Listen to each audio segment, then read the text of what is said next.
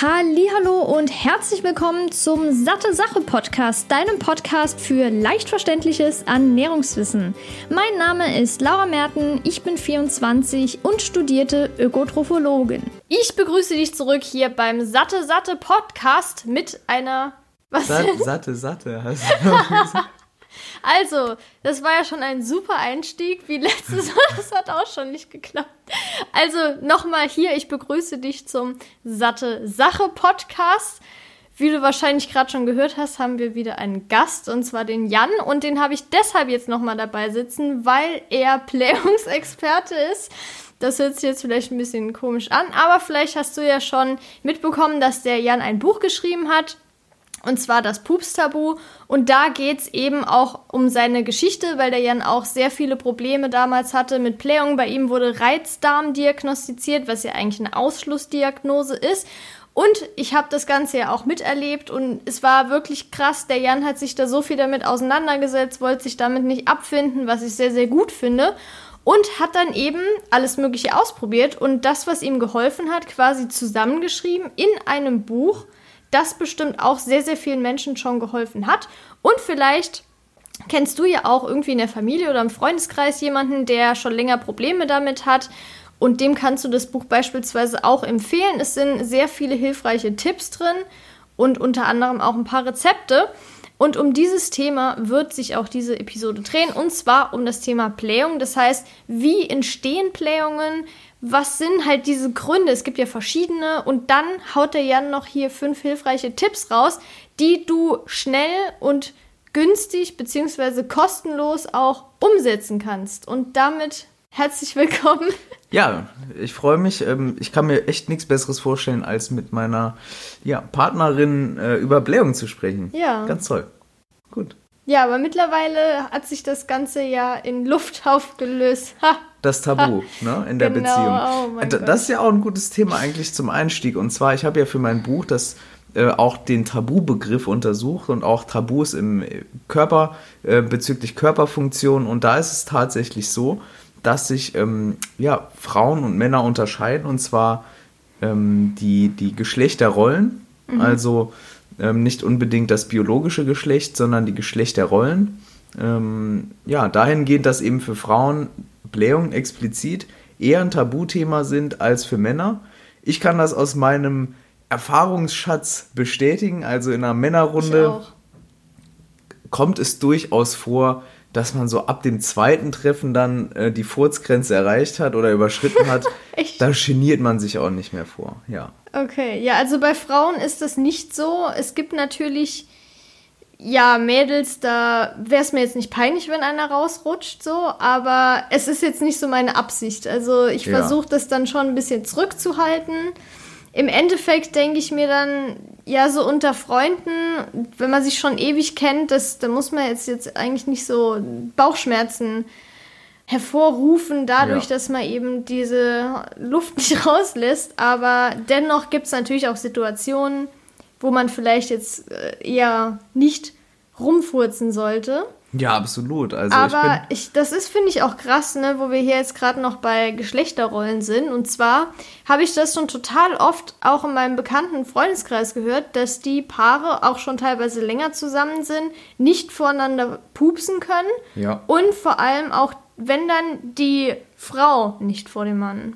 Ja, das stimmt. Also da spielt ja auch viel das Thema Attraktivität eine ja. Rolle und bei der Recherche, das fand ich echt interessant damals, habe ich eben ja rausgefunden, dass das primär auch an der Sozialisa Sozialisierung der Mädchen dann in dem Falle, ähm, ja, dass das eine Rolle spielt und dass man eben als Mädchen eher ja immer noch ähm, sowas gesagt bekommt wie, ja, du musst dich so und so benehmen, äh, damit du eben ja wie so eine schöne Prinzessin und so wirkst und, und, und, ne, und dann lernten die Mädchen irgendwann auch so die Beine übereinander schlagen und, ne, das, also ich habe auch mit Tabuforschern gesprochen und das kam immer wieder, ähm, dass dann eben auch so die Körperfunktionen, wie jetzt Blähung, ist ja eine ganz normale Körperfunktion, dann eben auch so tabuisiert wird, um eben dieses Ideal einer ja, reinen Prinzessin so zu wahren. Ja, da Fand bin ich sehr echt interessant. froh, dass ich in meiner Kindheit sowas nie mitbekommen habe, dass man das nicht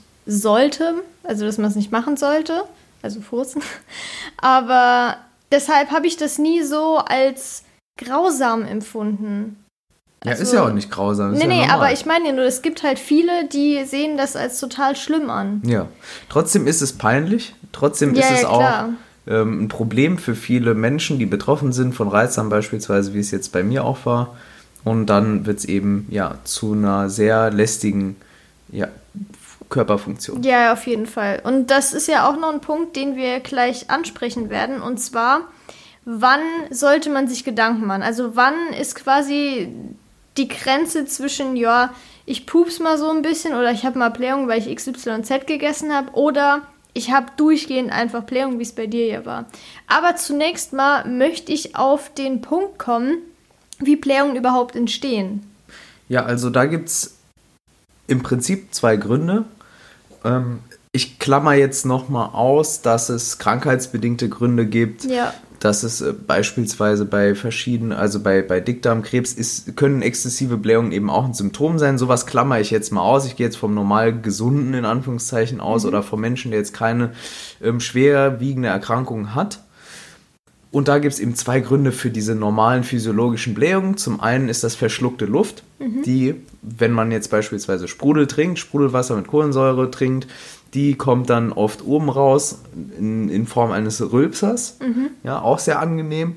äh, und die, die übrig bleibt, ähm, kommt dann eben unten wieder raus in Form einer Blähung, eines Flatus, ja, wie man im Fachjargon sagt. Ja.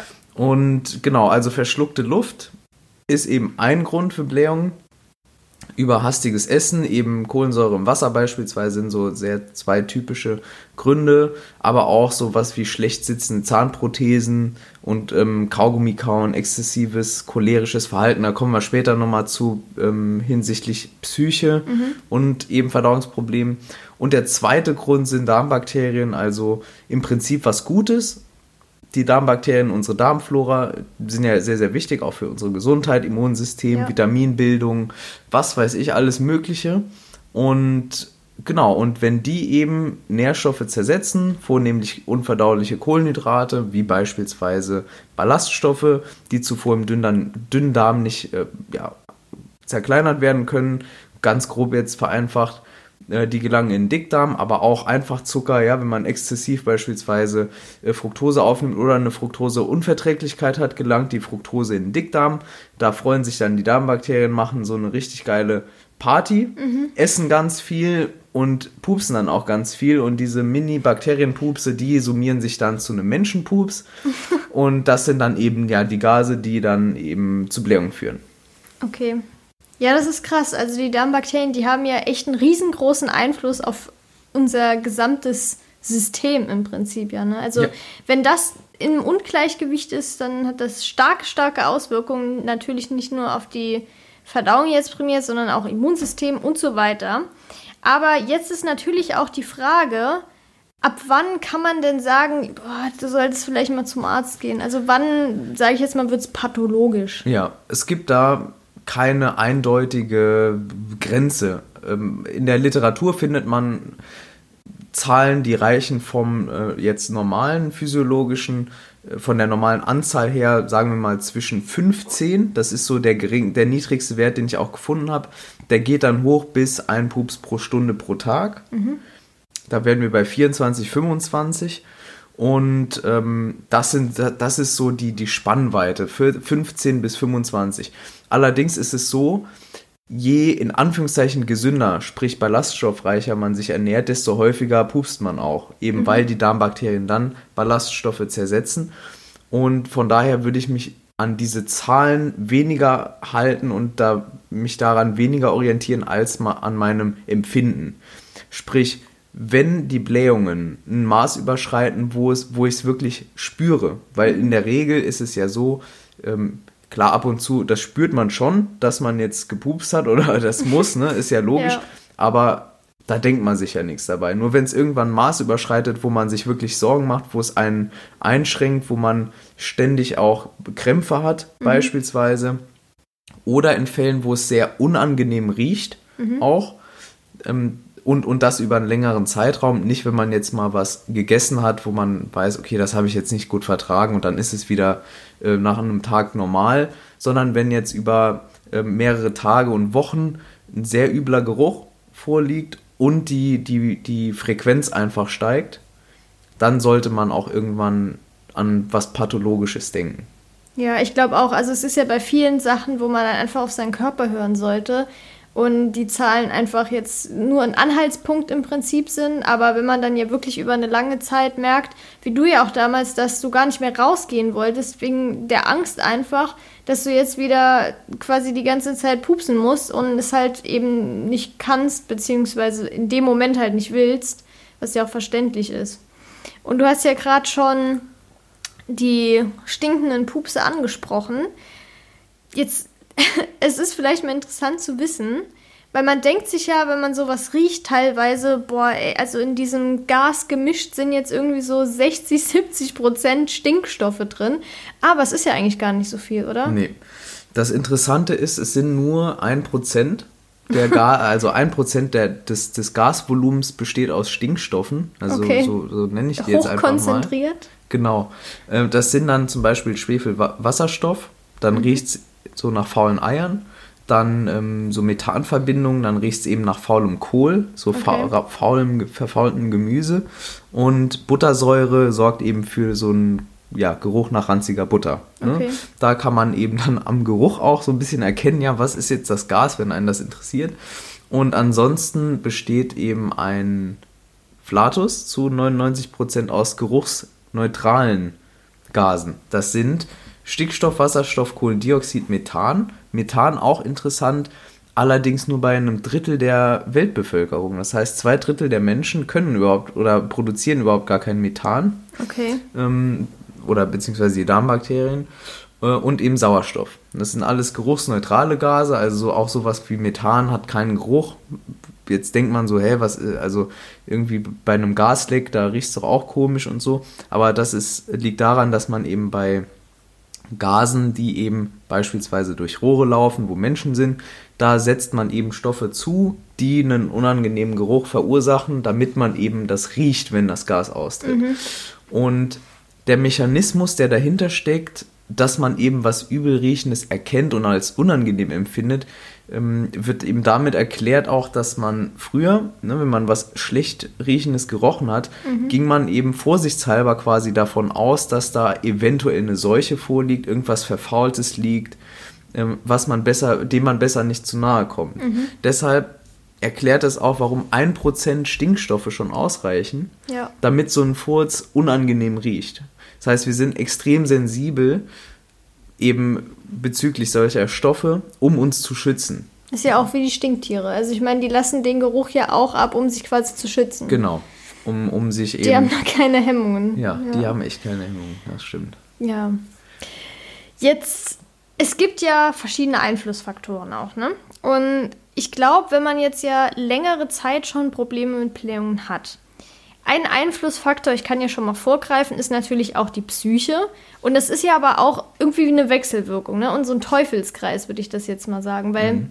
wenn du ja schon merkst, wie du jetzt damals, du hast halt vermehrt jetzt Pläne du fühlst dich unwohl, dann machst du dir natürlich auch Stress und dann ist die Psyche, die darunter leidet. Und das ist dann immer in Wechselwirkung, also wie so ein Teufelskreislauf. Genau, und der, der erhöhte Stresslevel, der führt dann wiederum zu mehr Blähung. Ja. Also man hat herausgefunden, dass es eben einen Zusammenhang zwischen Verdauungsproblemen, nicht nur Blähungen, aber auch Blähungen und anderen Verdauungsproblemen und Depressionen gibt. Das heißt, bei depressiven Menschen wird vermehrt IBS, Reizdarmsyndrom eben, Irritable Bowel Syndrome und Blähungen beispielsweise als Symptomatik festgestellt, aber auch Durchfälle und so weiter. Es gibt auch in der, in der Geschichte ganz interessante Fälle von auch ja, ähm, Menschen, die prominent in Geschichtsbüchern stehen. Ähm, ja, die eben an, an Verdauungsproblemen litten. Negativbeispiel wäre jetzt Adolf Hitler. Ne? Da ähm, ist eben ganz gut dokumentiert, dass er unter extremen Verdauungsbeschwerden litt und da auch sehr ja, gefährliche Medikamente auch bekommen hat, die heute auch als äh, ja, giftig und so angesehen werden und so weiter. Ist auch sehr interessant der Zusammenhang. Und ähm, gerade jetzt in Bezug, ich habe deshalb Adolf Hitler jetzt auch gewählt, weil auch cholerisches Verhalten beispielsweise fällt ja auch unter mhm. Stress, Psyche. Trifft ja auf so. jeden Fall zu. Trifft bei Adolf Hitler, glaube ich, zu, auch wenn ja. ich ihn nicht kennengelernt habe, zum Glück. Ähm, Genau, und, und das ist auch ganz leicht mit dieser verschluckten Luft zu erklären, wenn man eben Choleriker ist, sehr viel, sagen wir mal, rumschreit, wie man sich jetzt vorstellt, mhm. dann verschluckt man natürlich auch mehr Luft als jetzt jemand, der gerade auf einem Yoga-Retreat ja. ist und an seiner Atmung arbeitet. Also auch das, ähm, cholerisches Verhalten und Verdauungsbeschwerden wie Blähung äh, hängen zusammen und dann aber auch ähm, Fälle von geistiger Behinderung. Es gibt also auch ein paar Arbeiten und Case Studies vor allem, die sich eben mit ähm, Menschen mit geistiger Behinderung beschäftigen. Und da gibt es einen Fall, beispielsweise, den habe ich auch für mein Buch dann rausgesucht und mir angeschaut. Da geht es um einen behinderten Jungen, geistig behinderten Jungen, der eben auch mit, mit, mit Aufstoßen, mit äh, exzessivem Luftschlucken und Blähungen eben dann irgendwann in ein Krankenhaus kam und bei dem wurde festgestellt, dass das so weit ging, dass eben eine Durchlochung des Darms dann auch vorlag. Das heißt, ähm, da, das ist so ein extremes Beispiel jetzt, wie die Psyche, aber auch alles, ja, alles, was neurologisch auch ist, mhm. ähm, dann eben auf die, die Verdauung wirkt und auch andersrum. Du hast mhm. ja gesagt, es ist wirklich dann ein Teufelskreis weil man auch hier jetzt nicht weiß, ist, äh, in welche Richtung der Kausalzusammenhang ist oder mhm. ob es nur eine Korrelation ist oder so, aber ähm, in welche Richtung das wirkt, ob jetzt beispielsweise die Depression Blähung verursacht, mhm. plump gesagt, oder ob die Blähung Depression verursachen. Fest steht aber, dass die sich beide eben ja gegenseitig auch dann verstärken können, die beiden Problematiken. Ja, ein weiterer Fall ist ja auf jeden Fall noch Menstruation. Da hatte ich ja. Aber das ist kein Psycho. Nein, ne? genau. Ne? Deshalb wollte ich ja ein weiterer Grund. Genau. Ist halt, wie gesagt, also Menstruation, jetzt hast du mich ganz kurz rausgebracht. Da hatte ich ja jetzt auch niegelnagelneu einen Artikel drüber geschrieben. Das heißt, Blähungen und Periode, den Zusammenhang, Tipps und so weiter.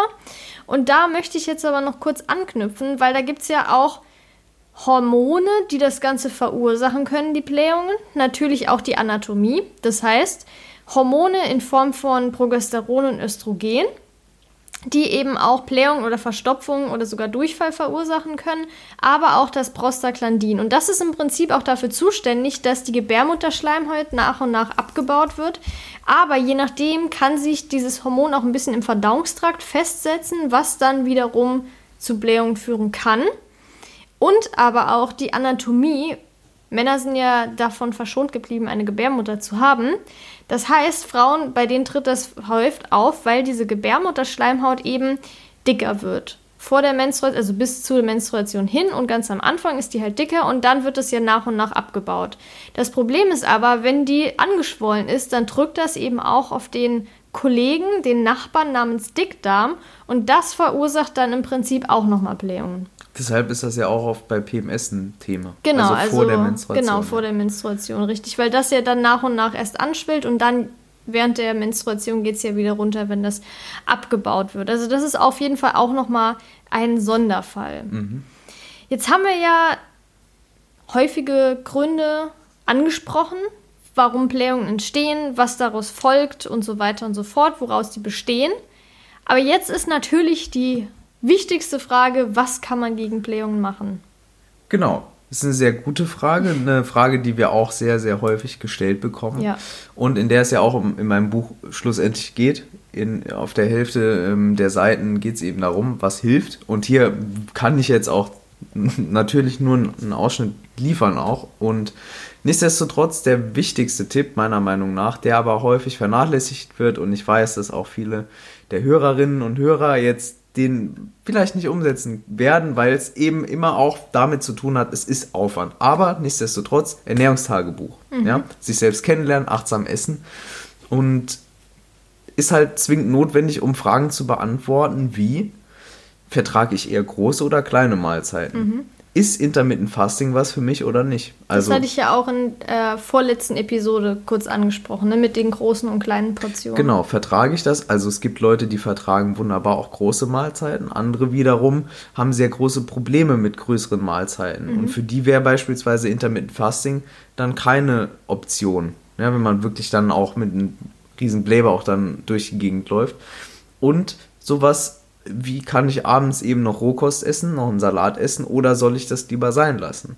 Um das rauszufinden und zwar auf eine naja, teils wissenschaftliche Art, also objektive Art zumindest, führt man eben so ein Ernährungstagebuch, weil ansonsten hat man eben das Problem, dass man sich ganz schwer nur erinnern kann an die Mahl letzten Mahlzeiten des, des äh, Tages davor oder Mhm. auch der, der letzten Woche. Also das ist wirklich schwer, ähm, sich eben wirklich daran zu erinnern und dann auch sagen zu können, nach der Mahlzeit ging es mir äh, zehn Stunden danach irgendwie schlecht oder Mhm. so irgendwas. Ne? Da, deshalb macht halt ein Ernährungstagebuch Sinn. Das wäre jetzt so Aber eins. man sollte das vielleicht noch kurz abgrenzen.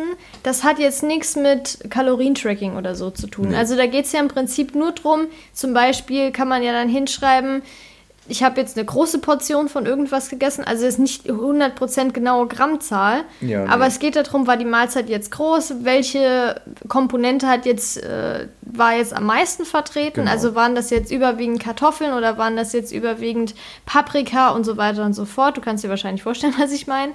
Aber da geht es jetzt nicht ums präzise Tracken, dass du siehst, wie viel Kalorien habe ich jetzt gegessen. Also man sollte das jetzt nicht fanatisch quasi machen. Es geht, wie gesagt, nur darum, dass man einen Überblick hat. Genau, und dann ist halt noch wichtig, ne, die Uhrzeit dazu zu schreiben und Genau. auch, äh, wie geht's mir. Ja. Und zwar nicht, wie geht's mir direkt nach der Mahlzeit, Ja, das ist wichtig. weil dann wird da in neun von zehn Fällen stehen, bin müde, Ja, weil nach dem Essen ist man in der Regel ein bisschen müde zumindest, sondern einige Stunden danach. genau. Eigentlich, und das ist halt das Schwierige, wenn man wirklich eine Verdauungsproblematik hat, dann können Blähungen auch sehr schnell nach der Mahlzeit auftreten. Also sehr schnell heißt dann bei, in der in Verdauungssprache zwei Stunden sowas oder ein bisschen mehr. Ähm, oder jetzt, wenn es halt, sagen wir mal, flüssige Nahrung ist oder irgendwie sowas oder man wirklich eine Lebensmittelintoleranz hat oder Allergie, dann halt fast unmittelbar.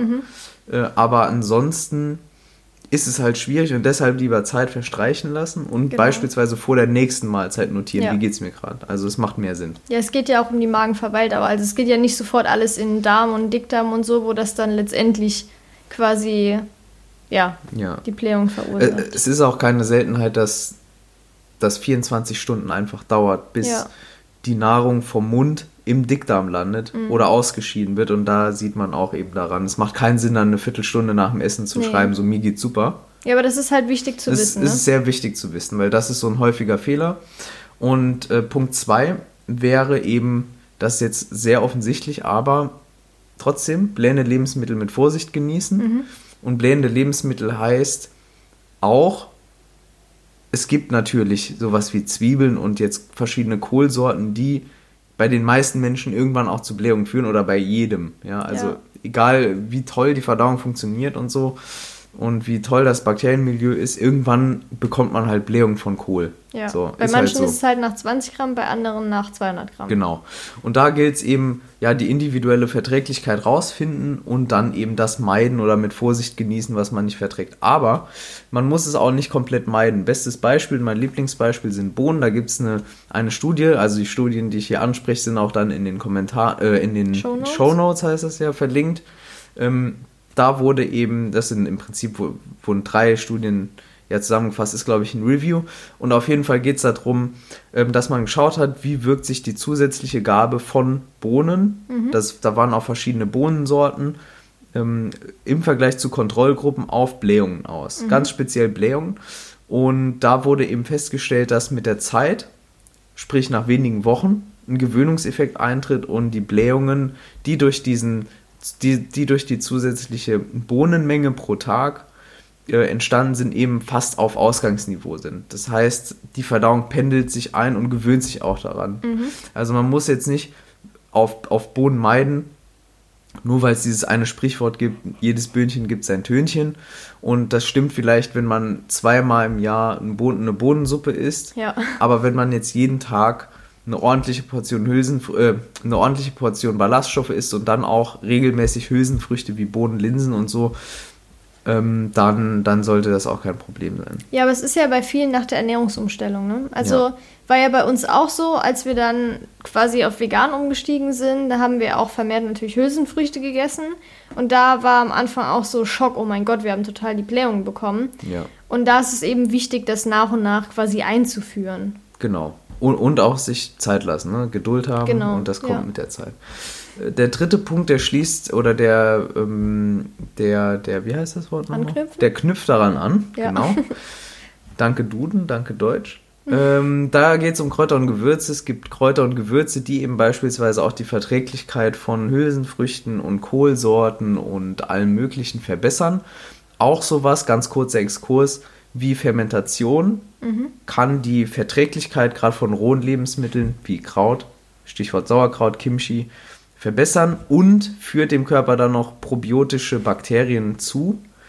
Ähm, und zu den Kräutern und Gewürzen, die ich sehr schätze und die auch in der Literatur als ja, verdauungsförderlich und so weiter gezählt werden, äh, sind Anis, Basilikum, Kumin, das ist Kreuzkümmel, Fenchelsamen, Ingwer, Kamille, Kardamom, Kümmel, das wäre jetzt der andere Kümmel, der, der den man sonst so hier kennt, äh, Pfefferminze und Zimt. Und beim Zimt ist es so, würden wir empfehlen, keinen ähm, Cassia-Zimt zu Ceylon. kaufen, sondern Ceylon-Zimt. Da geht es um Kumaringehalt im Zimt.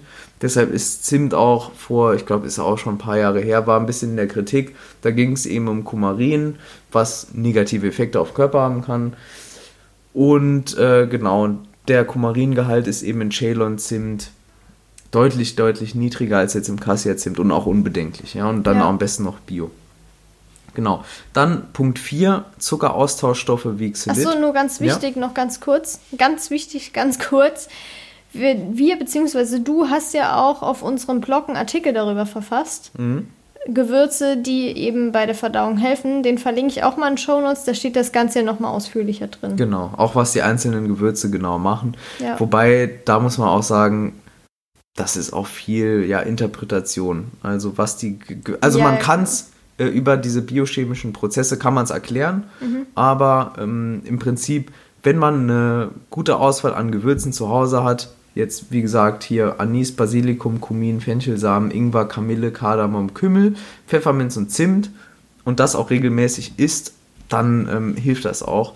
Und- Abgesehen davon kannst du ja wirklich nicht viel falsch machen. Also es ist jetzt Genau. nicht so, als sagen wir, ja, hier das Medikament oder Nahrungsergänzungsmittel ist zwar jetzt nicht so erforscht, diese Kombination, aber nimm's mal einfach. Weil ich meine, ob du jetzt irgendwie Kamillentee drei, vier Liter am Tag trinkst, das bringt dich nicht um. Genau, und die, die Kräuter und Gewürze finde ich eine sehr spannende Sache, weil eben auch Naturvölker schon seit tausenden Jahren Genau. Kräuter und Gewürze nutzen, auch eben um die Verdauung zu optimieren. Und ähm, das ist ja auch jetzt ein sehr groß gewordenes Forschungsgebiet, Botanicals und so weiter, wie, wie, wie das ganze, wie der ganze Kram da genau wirkt. Und das ist eben sehr, sehr spannend. Und äh, genau, Punkt 4 Tipps, ähm, Punkt 4 der Tipps wären eben Zuckeraustauschstoffe. Denn bei uns war es ja mal so, du hattest mal so einen tollen Kuchen gebacken Mit ne, und wir haben Xylit, uns, also genau, dann haben wir gesagt, oh, den machen wir jetzt zuckerfrei und dann machen wir das viel gesünder und dann hat die Laura halt, war es 1 zu 1 ausgetauscht, Ja, genau. Xylit reingemacht und das Ende vom Lied war, ähm, dass dann eben Blähungen und Durchfall kam. Ja. So, und zwar nicht wenig. Also, das Ja. ist eben nicht zu unterschätzen. Ähm, irgendwann führt jeder Zuckeraustauschstoff eben zu Verdauungsbeschwerden. Mhm. Im, sage ich mal, im besten Falle noch Blähung. Im, wenn man richtig Pech hat, dann kriegt man halt Durchfall. Und wenn man ganz viel Pech hat, ist man unterwegs und ja, Ja, das, das ist ist halt schlecht. richtig unangenehm. Also ich meine, wenn man jetzt zum Beispiel, ich hatte, das war glaube ich in einem Kuchen, da waren, wenn ich mich recht entsinne, 100 Gramm insgesamt drin. Und ich meine, wenn man jetzt wirklich ein kleines Stück isst, wo dann vielleicht 5 Gramm drin sind, dann ist das nicht so schlimm. Aber ich glaube, wir hatten zwei, drei Stücke pro Person gegessen. Ja, der war halt lecker, ne? Ja. Muss man sagen. Der war schon sehr gut. Aber da kommt es ja auch drauf an, also von 5 Gramm kriegt man jetzt keinen Durchfall direkt. Genau, das ist übrigens auch der Grund, warum auf Kaugummis, Kaugummipackungen oder Ja, Bonbons genau, und so, die zuckerfrei sind und dann aber Zuckeraustauschstoffe enthalten, da steht dann auch immer drauf, ähm, äh, hoher Verzehr, abführend genau, kann abführend wirken. Und deshalb eben ja meiden, mit Vorsicht genießen bei Xylit und Co.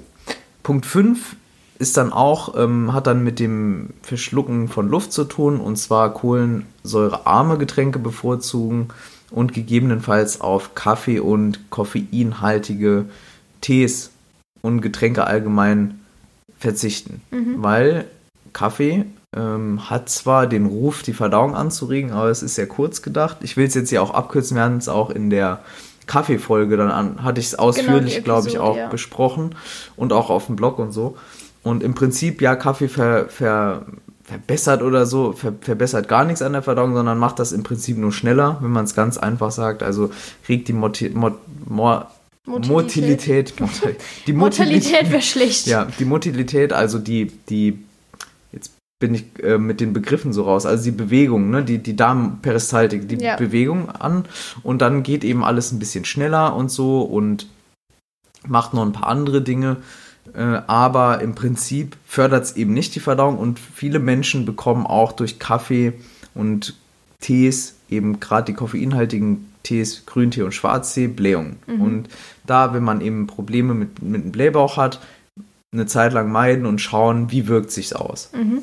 Genau, das sind so die fünf Tipps. Also Ernährungstagebuch führen, blähende Lebensmittel meiden, aber auch den Gewöhnungseffekt berücksichtigen, Kräuter und Gewürze nutzen, dann eben Zuckeraustauschstoffe wie Xylit meiden oder mit Vorsicht genießen und dann Punkt 5 kohlensäurearme Getränke eben bevorzugen.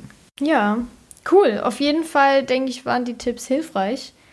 Wir bekommen ja wirklich extrem viele Nachrichten dazu. Also das ist ja wirklich deshalb, also die Episode mussten wir jetzt wirklich aufnehmen, weil das einfach so ein wichtiges Thema ist, was ja Millionen von Menschen betrifft. Also gerade allein jeden, hier in ne? Deutschland. Ja. ja. ja, klar, jeder kennt das Thema, aber ich meine, die es halt richtig heftig betrifft im ja. Prinzip. Ne? Ja.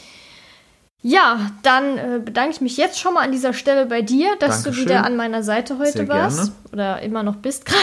Sehr gern. Und ich bedanke mich bei dir fürs Zuhören und ich würde mich sehr freuen, wenn du mir eine Rezension da lässt hier bei iTunes oder bei YouTube zum Beispiel auch einen Kommentar oder einen Daumen hoch. Würde mich natürlich sehr freuen. Und wenn du noch Feedback, Anregungen oder irgendwelche Fragen hast, kannst du die gerne an hallo.sattesache.de schicken oder bei Instagram, satte Sache heißt der Account. Und dann, ja, würde ich sagen, schließt sich diese Episode jetzt. Hast du noch einen kurzen Input zu geben? Nö, von mir aus war es das.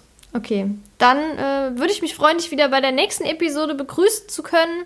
Und bis dahin, ich wünsche dir noch einen schönen Tag. Deine Laura und Jan. Ciao.